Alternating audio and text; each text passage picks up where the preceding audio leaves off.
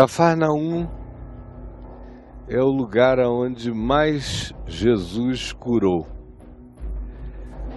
Quando você lê os evangelhos, você vê que esse lugar virou um centro irradiador de curas e de milagres. Era também o lugar onde Pedro residia.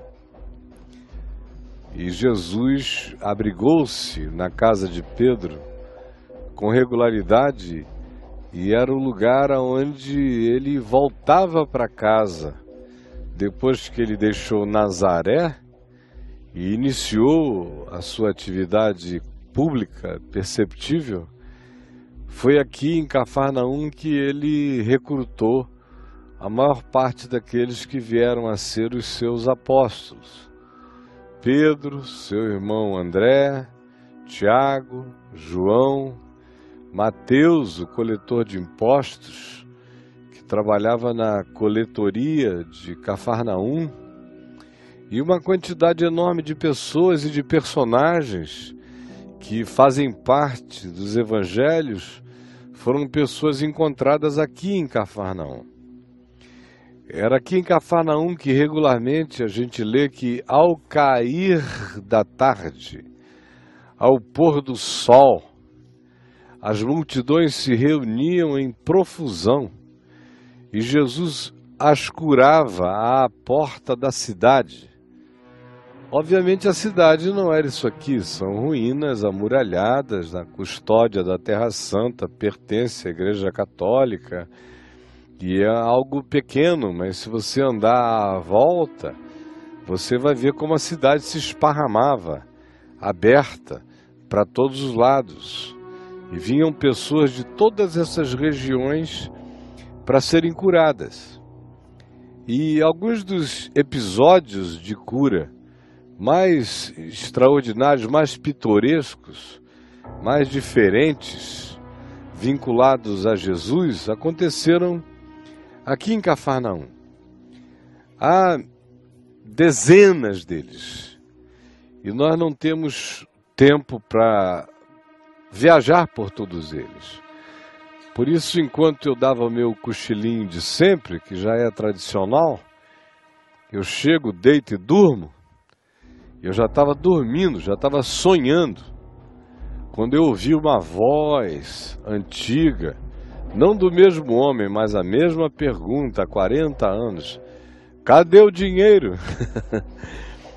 Para gravar tem que pagar. Eu digo, lá, lá estão os mercenários.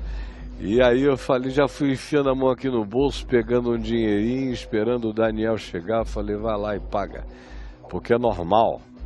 E deixa para lá, eu vou continuar dormindo e dormir. E a minha experiência pessoal aqui em Cafarnaum é também de cura pessoal. Eu já experimentei alguns momentos muito arrebatantes vinculados ao meu próprio sono e ao meu sonho, no qual eu me senti curado. Já vi também muitas pessoas, e aqui eu quero abrir um parêntese e dizer: não tem nada curador nesse chão. Não há nenhum fetiche aqui. E eu não sou fetichista em nada e nem misticista em nada. Minha alma é mística, mas não é misticista. A diferença é brutal.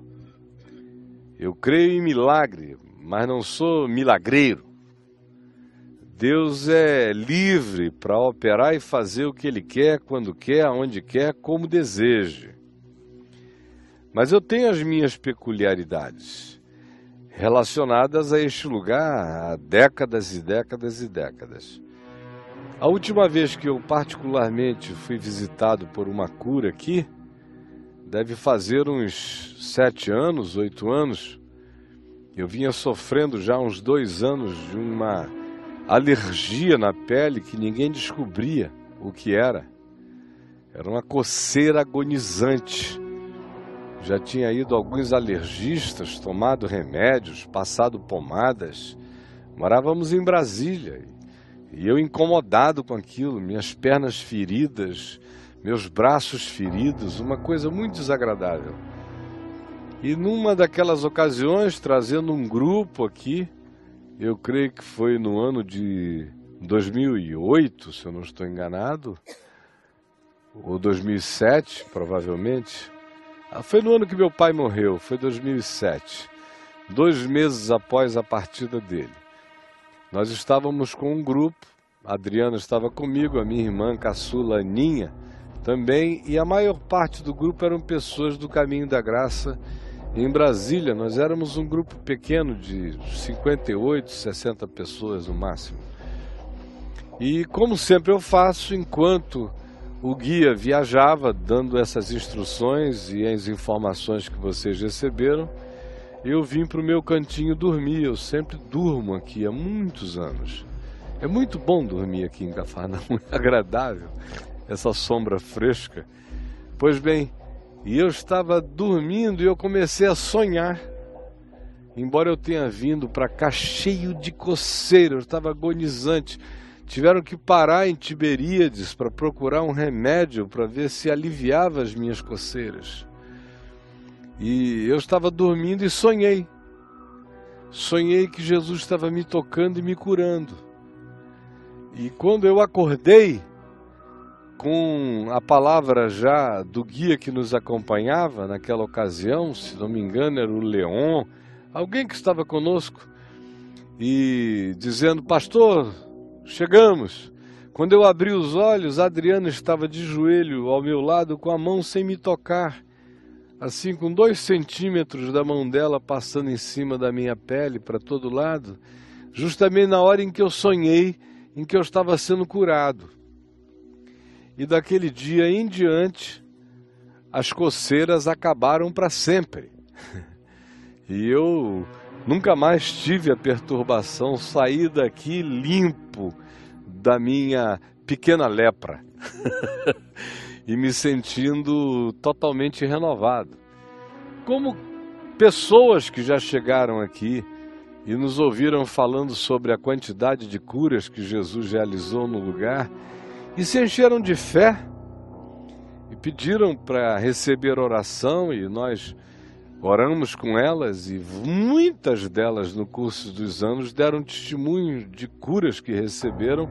Repito, não porque haja nenhuma magia curandeira no lugar. Isso pode acontecer embaixo de qualquer ponte, em qualquer lugar. É um momento existencial de cada um não misturemos as coisas, portanto. Uma delas, no ano de 2008, teve a ver com um amigo meu querido. Casado, a esposinha dele, ele já tinha um filho do primeiro casamento, ele é divorciado. E ele e a esposa sonhavam em ter filhos e não podiam ter. E nós chegamos aqui e ele pediu que nós orássemos com ele e com ela, e nós oramos por eles. E cerca de dez meses depois ela estava grávida de uma nenenzinha tão linda que é nossa afilhada, chamada Laura, uma gracinha linda, mora em São Paulo. E muitas outras coisas singelas dessa bondade, desse carinho, desse toque de Deus que nos lembra o que acontecia aqui aos borbotões nos dias de Jesus. Dentre essas muitas realizações e desses episódios dos evangelhos, enquanto eu aqui dormia, eu quase que sonhei com três. Eu não posso dizer que eu sonhei porque seria leviandade da minha parte, mas eu entrei num estado alfa e três palavras vieram à minha mente. A primeira foi a palavra amigos, a segunda foi a palavra solidão e a terceira foi a palavra família. Aí eu abri os olhos, tirei o chapéu da minha cabeça e pensei: amigos, solidão e família. O que será que tu queres me dizer com essas três palavras? E a, quando eu pensei nisso, a primeira coisa que me veio à mente foram os amigos que destelharam a casa de alguém aqui em Cafarnaum para fazerem baixar pelo telhado um paralítico. Lembram? É uma cura relacionada à amizade. Totalmente relacionada à amizade. Jesus estava dentro de uma casa, podia ter sido a casa de Pedro ou qualquer uma outra casa, mas foi um tremendo de um desconforto o que aconteceu para o dono da casa, porque a casa estava lotada, abarrotada dentro e cercada de pessoas do lado de fora. Não havia mais como entrar ninguém. E alguns amigos aqui de Cafarnaum tinham um colega, tinham um companheiro paralítico que vivia preso a um leito e que não podia de modo algum se locomover, e eles creram que se levassem aquele amigo até a presença de Jesus, o amigo seria curado, mas não tinha como introduzi-lo diante de Jesus porque o lugar estava totalmente abarrotado. Então eles fizeram aquilo que só amigos fazem. Eles quebraram todos os protocolos por amizade, por amor. Eles romperam todos os ritos do bom convívio. Eles arrombaram a propriedade privada, porque foi um arrombamento de propriedade privada. Se fosse nos dias de hoje, daria processo com indenização pesada. O que eles fizeram? A prefeitura iria ser chamada, a polícia militar, a defesa civil e todas as outras instituições de aparato de proteção do cidadão para tratarem com o indivíduo que tinha cometido aquele abuso. E não era um indivíduo, eram cinco que tinham assim procedido. Eles destelharam a casa do indivíduo e amarraram o amigo num leito. Puxaram o amigo para cima do leito, que a telha quebrando para todo lado, ele pé afundando para um lado para o outro. Levaram-no até em cima, e diz o texto de Marcos, até um lugar aonde eles ouviram a, a voz de Jesus embaixo. O texto diz: até ao ponto exato aonde Jesus estava, fizeram uma abertura. Abriram, é aqui que está a voz dele, aqui, ó. Abre, abre, abre, aí caindo coisas. Jesus olhou para cima, aquele negócio sendo destelhado, o dono da casa alucinado, Imagine. De repente, baixa-se aquele leito amarrado em cordas, cinco carinhas lá em cima, abaixando, vai, vai, vai. Lá vem o pobre do homem empenado para um lado para o outro, todo mal ajambrado, até que o arreiem diante de Jesus. E o texto de Marcos é bonito, porque diz: vendo-lhes a fé vendo-lhes a fé. Não foi vendo a fé de um, foi vendo a fé de todos. Amigos, vendo-lhes a fé. Jesus disse ao paralítico: por causa de um conjunto de amor, por causa dessa síndrome de carinho, vendo-lhes a fé, Jesus disse ao paralítico: Estão perdoados os teus pecados. Aí os fariseus, os escribas, os teólogos, imagina a sinagoga. Não era essa sinagoga, essa é uma sinagoga já do quarto século, já houve terremotos, ela foi reconstruída. A sinagoga original era feita de pedras de uma outra natureza. A gente vê embaixo como era as construções mais antigas, mas a sinagoga estava aqui, era uma sinagoga importante.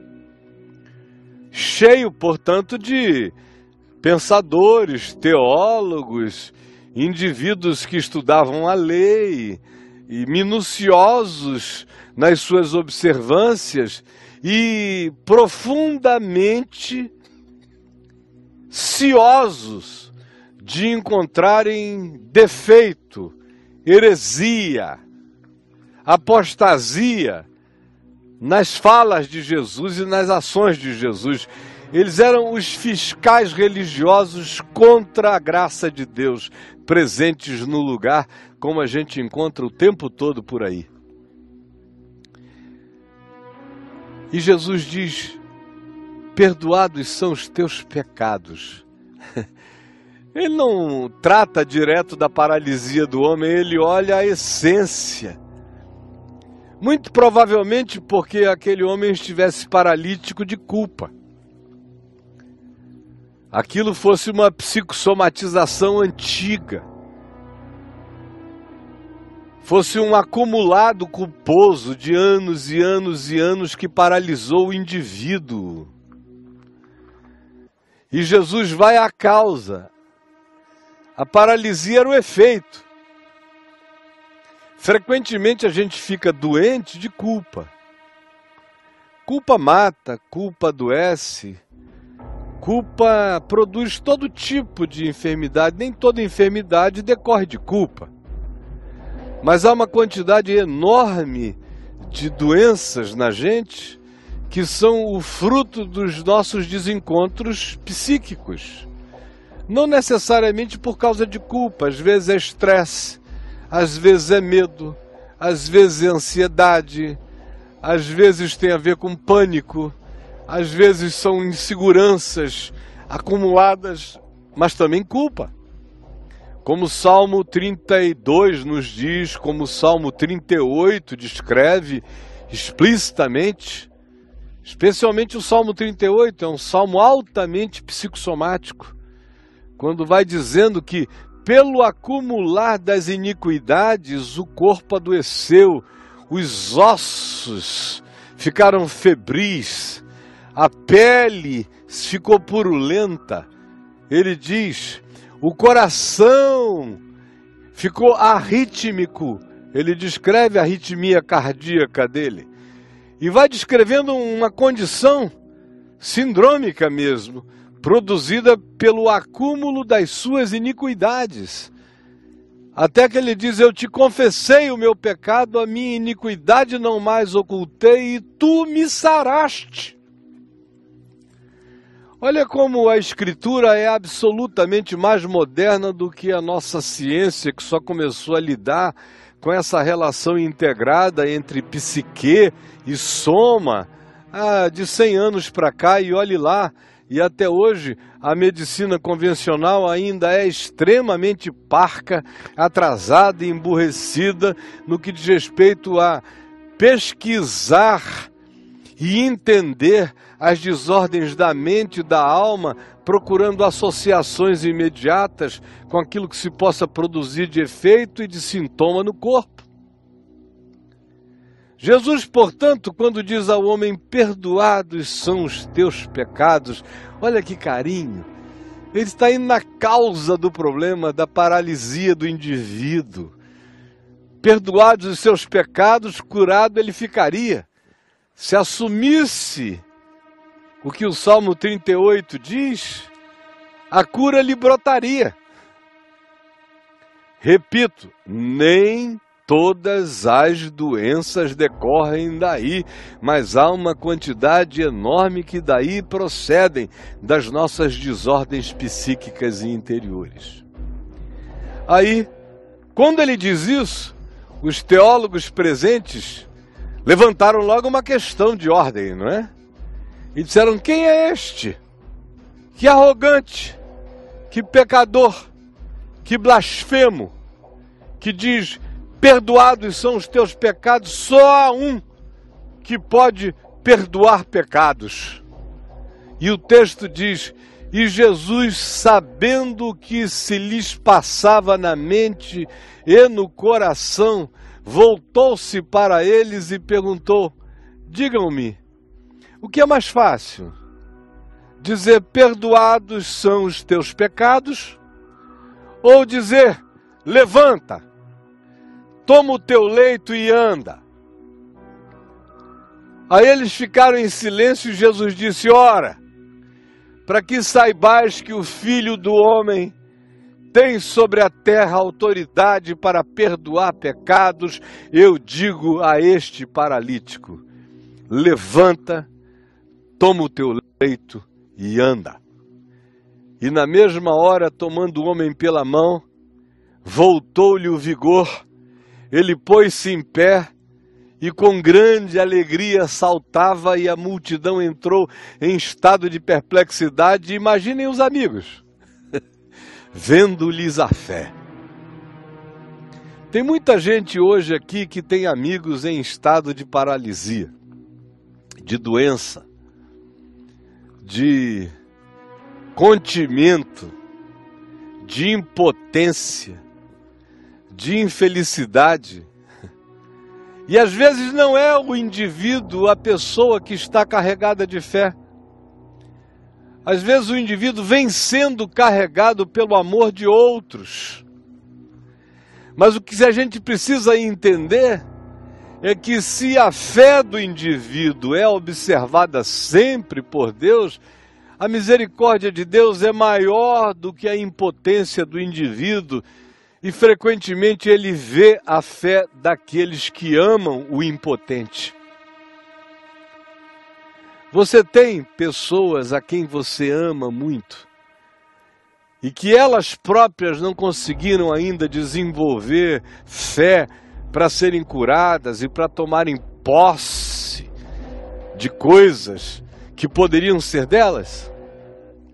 O apóstolo João, provavelmente tendo aprendido esse princípio com Jesus aqui em Cafarnaum, nos diz na primeira epístola dele que se algum de nós tem um amigo, tem um irmão, tem um conhecido que a gente vê pecar não para a morte, não aquele pecado deliberado da hostilidade, da maldade, da vontade hostil pessoal declarada, afirmada, definida pelo próprio indivíduo em antagonismo a Deus, mas ao contrário sendo apenas uma desordem pessoal, um erro pessoal, um equívoco pessoal, ou qualquer que seja a desarmonia pessoal, João disse: você vir,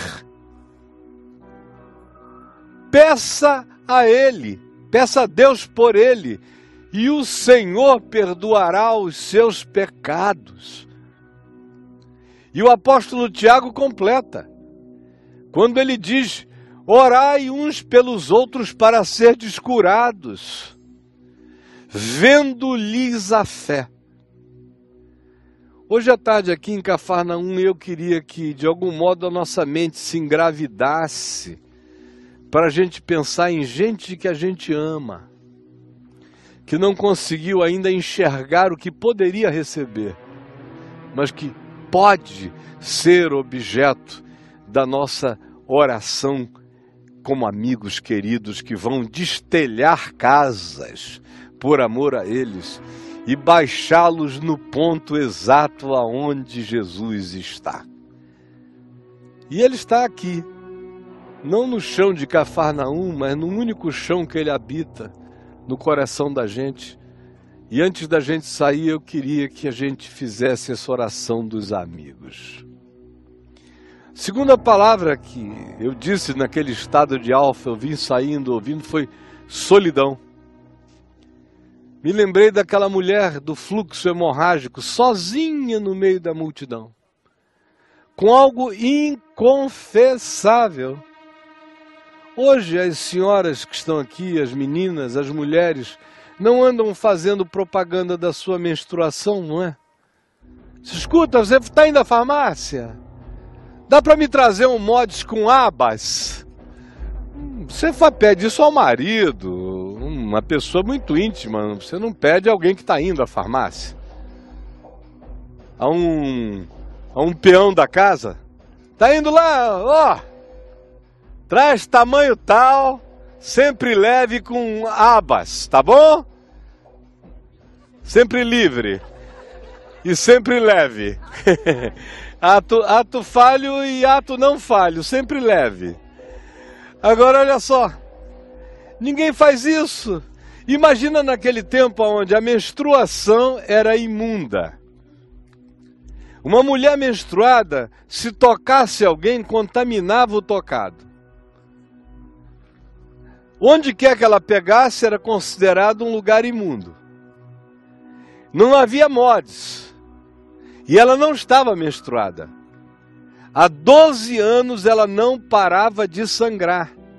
Ela era pálida, esquálida, anêmica, andava com um lençol entre as pernas de dia e de noite, com aquela coisa empapada, um desconforto indizível.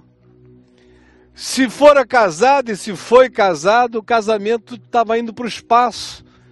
Não dá para pensar em ter alegria sexual vivendo nesse estado.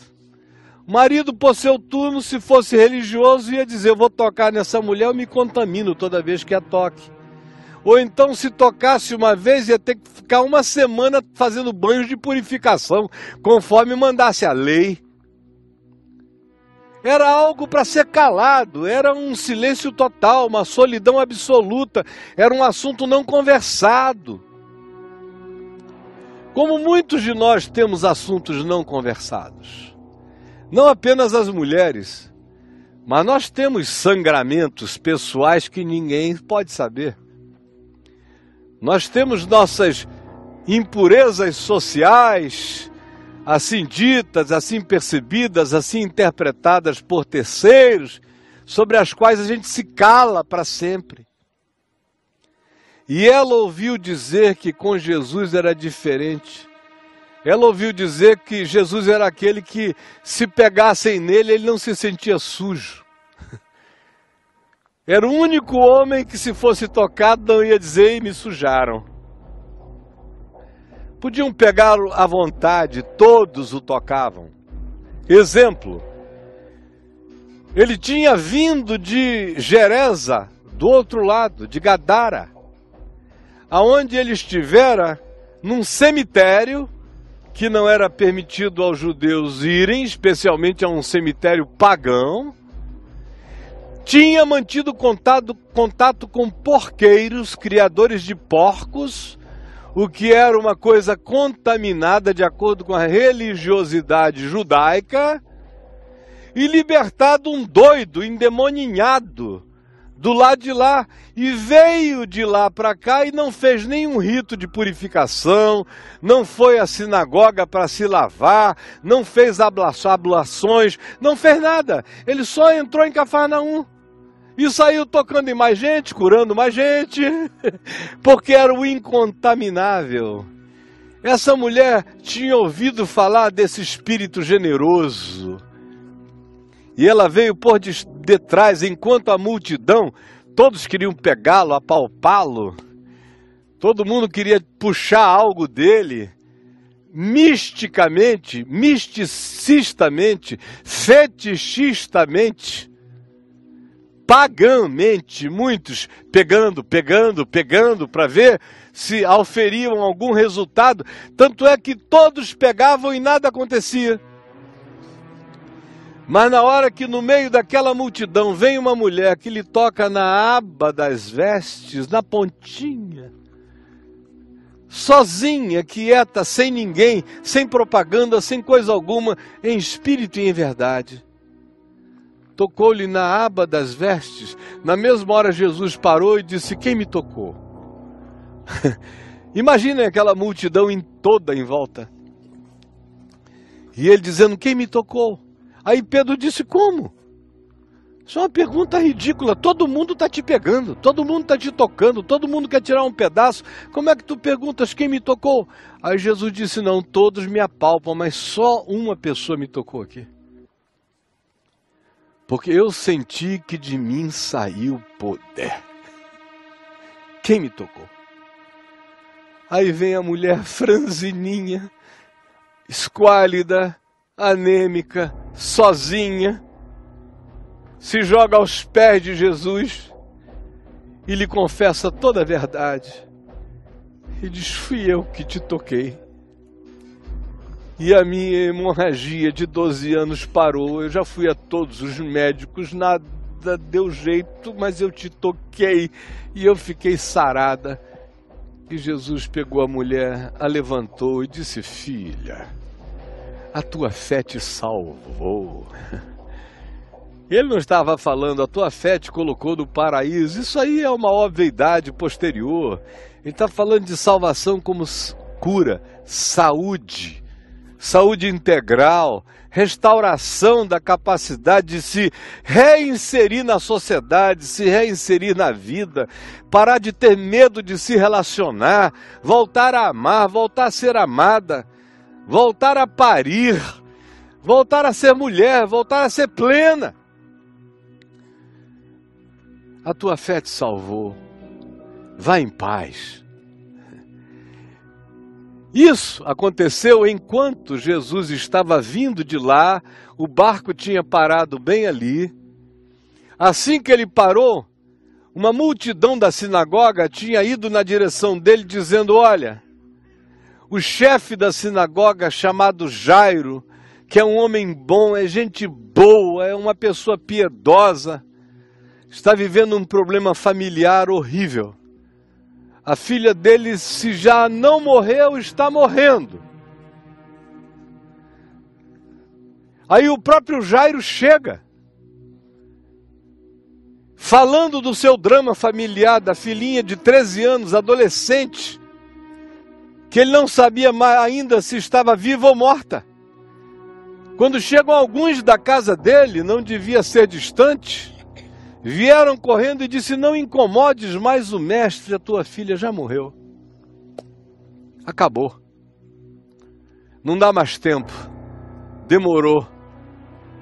É interessante é que Jesus está vindo do cemitério, dos porqueiros, do gadareno, de tudo que era impureza. Chega aqui é pegado por uma mulher também impura. E ele diz: Vamos até a tua casa. E quando chega lá, já havia carpideiras profissionais chorando à volta, fazendo aquele choro do luto. Qualquer coisa que pudessem fazer para designar o espírito da morte no lugar, porque a garotinha de 13 anos tinha partido. Aí quando Jesus chegou e disse a Jairo: Não te aflijas, ela não morreu, ela só está dormindo. Aí eles caíram na gargalhada. Você é um tolo, você é um bobo, está morta. Você está pensando que a gente não sabe distinguir desmaio de morte? Ela está morta.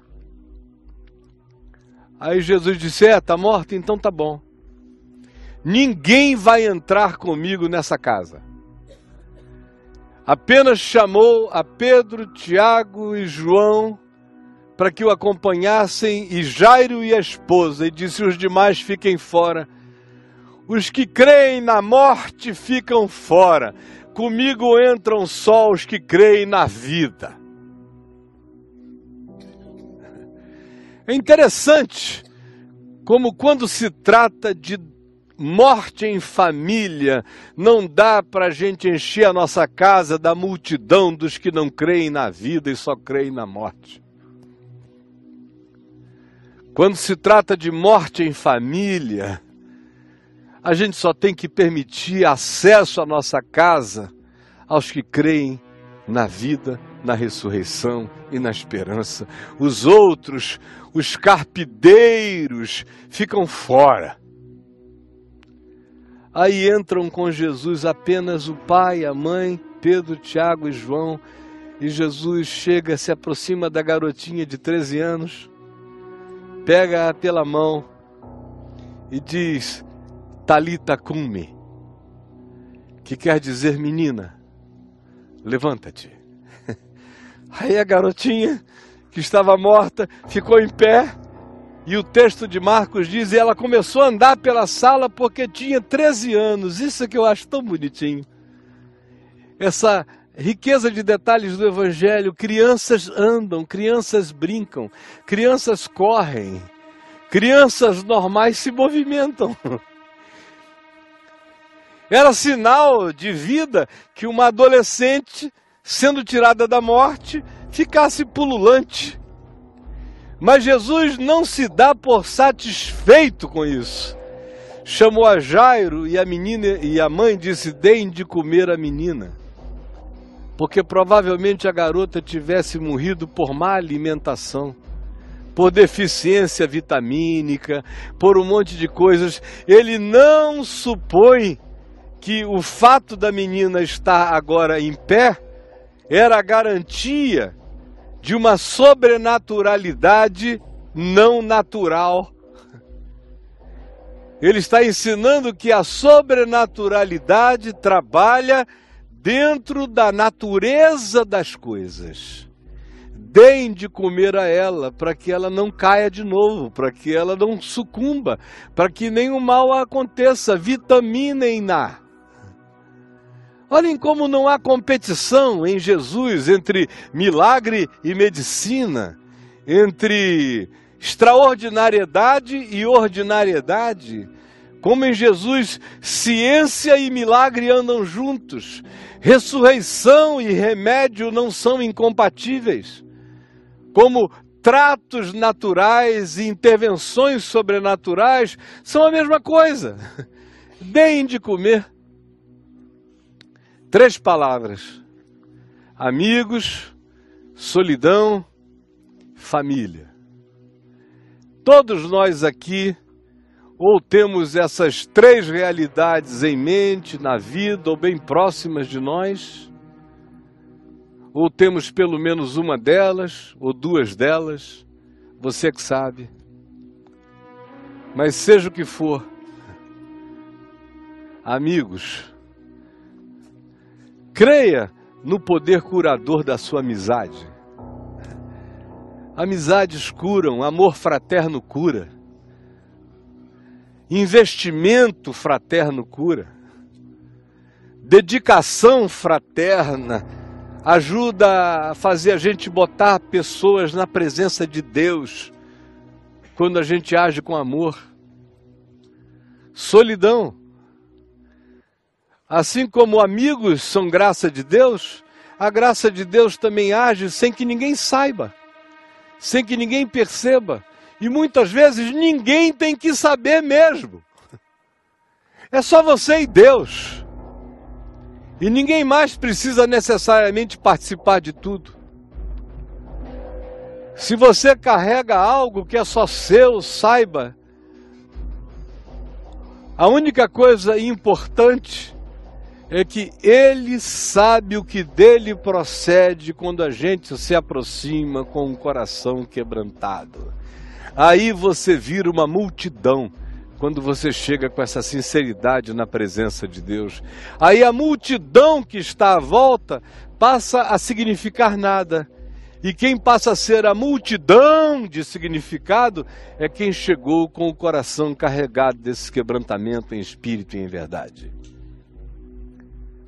E há aqueles que oram por filhos que aparentemente já não têm esperança, ou por gente amada, que vem outros e dizem não adianta mais, já passou da hora, já esgotou o prazo, não tem mais jeito. Não desista. E também não bote para dentro da sua vida os que não creem no poder da ressurreição. Que só entre na intimidade da tua casa para lidarem com aqueles aos quais você ama aqueles que são filhos da vida e creem no espírito da ressurreição, conforme Jesus falou. E em havendo cura e milagre, não coloque tudo na responsabilidade da sobrenaturalidade. Frequentemente Deus age na nossa vida, levantando, talita cume, menina levanta, Homem, levanta, seja lá quem for, levanta e depois diz: trata-te, alimenta-te, exercita-te, caminha, faz a tua parte, toma os teus remédios, faz os teus exercícios, colabora com a graça, torna-te sócio da bondade de Deus na tua vida.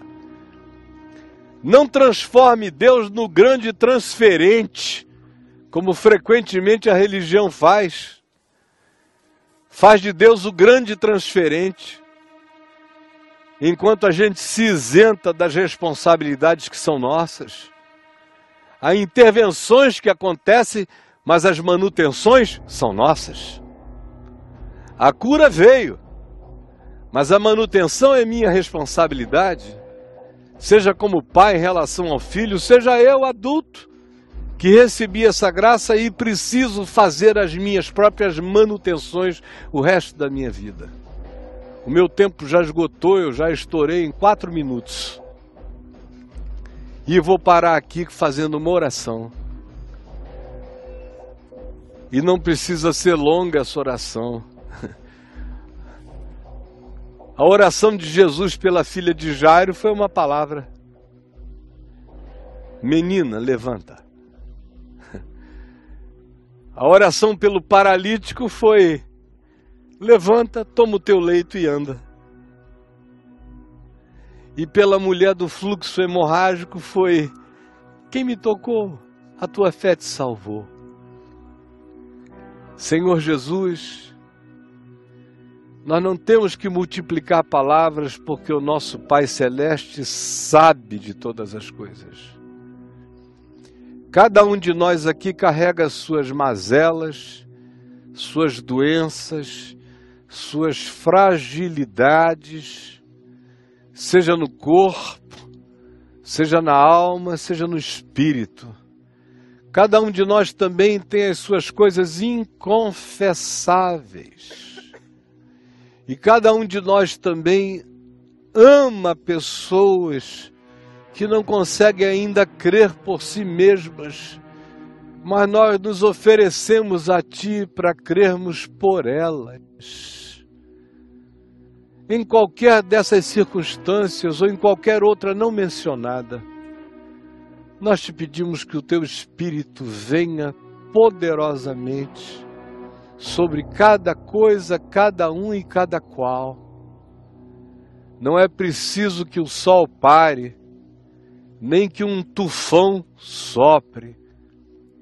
O justo vive pela fé.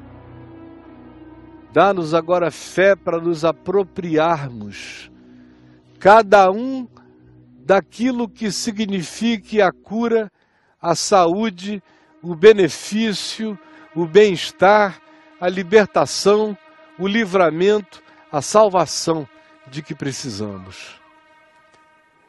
Eu creio que assim está sendo comigo e que cada, com cada um dos meus irmãos. E que com cada um daqueles milhares e milhares que nos verão depois daqui, em outros dias, em outras horas, porque a tua palavra se atualiza todas as vezes que um coração cheio de fé a recebe. Obrigado porque está feito. E obrigado porque tu não mudas e não mudarás. E obrigado porque não é em Cafarnaum que habita o poder. Tu disseste: de mim saiu poder. E tu estás vivo, e esse poder flui para a vida de cada um de nós. Em nome de Jesus. Amém. Amém.